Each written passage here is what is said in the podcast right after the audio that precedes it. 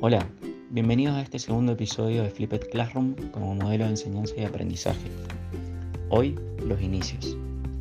Si bien hay experiencias basadas en el Flipped Classroom en muchas partes del mundo, fue en Colorado, Estados Unidos, donde el nombre se popularizó de la mano de los profesores de química Jonathan Berman y Aaron Sands, allá por el año 2007, cuando comenzaron a cuestionarse por qué sus estudiantes no eran capaces de traducir el contenido de las clases en información útil que les permitiera realizar sus actividades.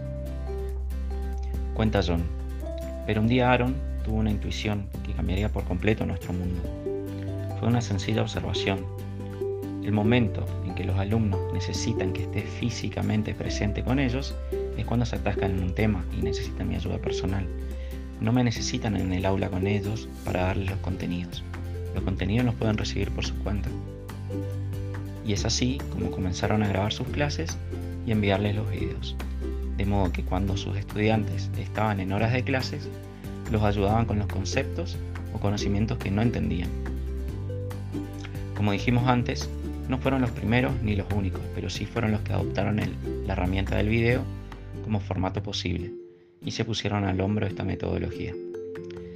Ya estamos hablando de Flipped Learning como una instancia superadora del Flipped Classroom, un metamodelo que busca cambiar la dinámica del aula de, de manera de trabajar las competencias de nuestros alumnos, cambiar sus hábitos de estudios y mejorar sus aprendizajes.